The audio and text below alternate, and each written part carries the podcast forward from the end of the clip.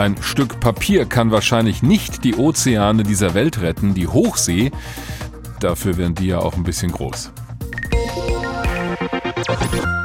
Aber vielleicht geht's ja in die richtige Richtung. Die Hochsee oder auch Hohe See, das sind etwa 60 Prozent der Ozeane auf diesem Planeten oder anders gesagt, alles, was nicht zum Einflussbereich eines bestimmten Landes gehört, weil es weiter weg ist als 370 Kilometer von der nächsten Küste. Von dieser riesigen Wasserfläche wird bislang nur etwa ein Prozent überhaupt geschützt in Form von internationalen Abkommen. Ab sofort kann dieser Bereich aber viel größer werden. Die Vereinten Nationen haben sich nämlich jetzt auf ein neues Abkommen geeinigt. Das beschreiben einige schon als historisch. Die Mitgliedsländer der UNO haben den Text für das erste internationale Hochseeabkommen zum Schutz der Weltmeere vorgelegt. Darüber wurde mehr als 15 Jahre lang verhandelt insgesamt, aber jetzt ist dieser Text da. Darüber habe ich gesprochen mit Professor Mojib Latif. Er ist Fachmann für das Thema Ozeane und Klimaforschung beim Geomar Helmholtz Zentrum für Ozeanforschung in Kiel. Herr Professor Latif, auf so einer Skala von 1 bis 10, also 1, das bringt gar nichts, bis 10, das ist der absolute Durchbruch. Wo würden Sie dieses Abkommen denn einordnen? Naja, ich bin hin und her gerissen und ich will Ihnen das kurz erklären, warum das so ist. Auf der einen Seite sind die Ziele, die dort formuliert werden, wirklich sehr, sehr gut. Das ist ja etwas, äh, was wir schon sehr, sehr lange fordern. Also wir wollen Meeresschutzgebiete in den Ozeanen eben ausweisen und dazu haben sich auch die Länder verpflichtet. Auf der anderen Seite muss man eben auch sein, dass wir aus anderen Bereichen, zum Beispiel aus den Bereichen des Klimaschutzes, des Waldschutzes, immer wieder solche Abkommen gesehen haben, die am Ende des Tages nicht eingehalten wurden. Und insofern ist dieses Abkommen jetzt erstmal nur eine Absichtserklärung und man wird dann in den nächsten Jahren beurteilen müssen, ob tatsächlich das dann gemacht worden ist, was man versprochen hat. Ich warte jetzt immer noch so auf eine Zahl. Das klingt nach einer 5, was Sie gerade so geschildert haben auf der Skala von 1 ja, bis 10. Ja, genau. Das ist äh, so etwas wie die 5. Ja, also es kann gut sein, es kann aber auch schlecht sein. Und die Erfahrung zeigt uns ja mit anderen Umweltabkommen, Waldschutz, Klimaschutz und so weiter, dass nach diesen Abkommen dann eigentlich doch alles so weitergegangen ist wie bisher. Und das ist eben etwas, was jetzt nicht passieren darf. Sie haben sich schon lange mit dem Zustand der Meere beschäftigt und was die Ozeane auch für unsere Natur insgesamt bedeuten. Warum muss denn Ihrer Meinung nach die Hochsee besonders geschützt werden?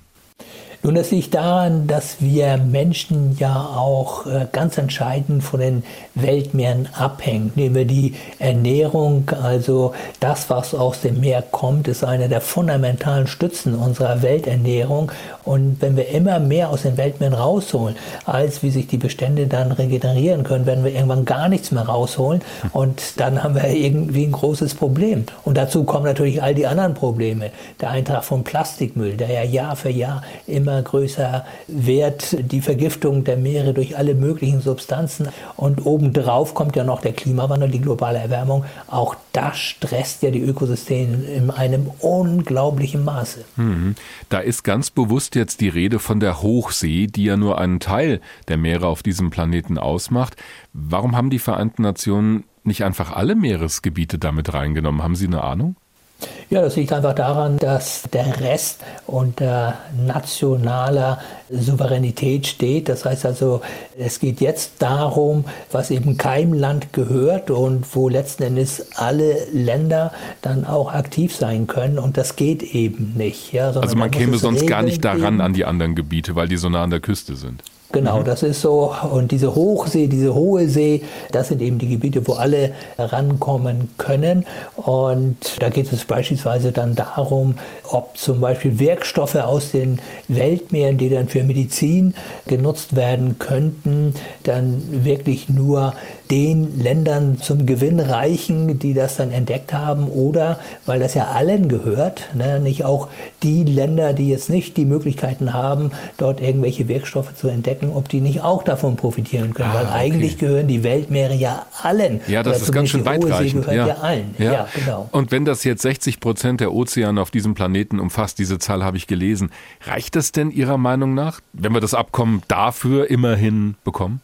Ja, also es geht um ein Drittel aller Ozeane. Mhm. Also worauf sich eigentlich schon vor vielen Jahren die Wissenschaft verständigt hat, ist, dass sowohl ein Drittel der Landregionen als auch ein Drittel aller Meeresregionen zu Schutzgebieten erklärt werden. Das heißt also, die dürfen nicht ausgebeutet werden. Und das ist eben auch ganz wichtig, weil wir sehen in kleineren Schutzzonen, dass das unheimlich gut funktioniert. Also in den Meeresregionen, wo man Schutzzonen eingerichtet hat, sieht man eben, dass sich die Ökosysteme unheimlich gut gut erholen können und dass das dann eben auch Auswirkungen, positive Auswirkungen hat auf die benachbarten Gebiete, die eben gar keine Schutzgebiete sind. Mhm. Ich habe noch das im Ohr, was Sie am Anfang gesagt haben. Also die Skepsis, die, glaube ich, ja auch manche teilen werden, nach dem Motto, ja, solche Abkommen haben wir in anderen Bereichen schon gesehen, liest sich alles gut und dann passiert doch nichts. Was müsste denn Ihrer Meinung nach geschehen, damit da was passiert, damit es wirklich Realität wird, was da drin steht? Na, es geht wie bei allen anderen globalen Umweltproblemen letzten Endes äh, um internationale Kooperation. Das heißt also, die Länder müssen wirklich alle gemeinsam versuchen, dies auch umzusetzen. Aber, und das ist eben Teil der Skepsis, was wir im Moment sehen, in der Welt ist eben genau das Gegenteil. Es gibt immer weniger internationale Kooperation hm. und wir sehen eben, dass nationale Interessen immer mehr dominieren und vor allen Dingen, und das sehen wir ja durch den schrecklichen Ukraine-Krieg, äh, dass auf einmal auch autoritäre Regime nach oben gespült werden und gerade diese Regime, also wenn wir nach Russland gucken, wenn wir nach China gucken und so weiter, die haben im Allgemeinen für die Umwelt nichts übrig.